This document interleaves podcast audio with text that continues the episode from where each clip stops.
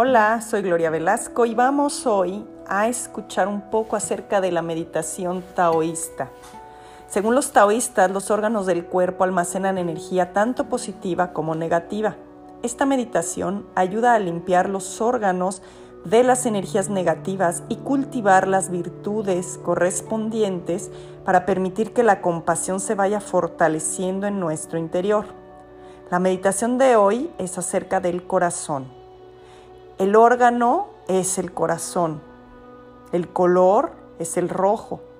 Su virtud es el amor, la alegría, el gozo. Y lo negativo que hay que sacar, el odio y la impaciencia.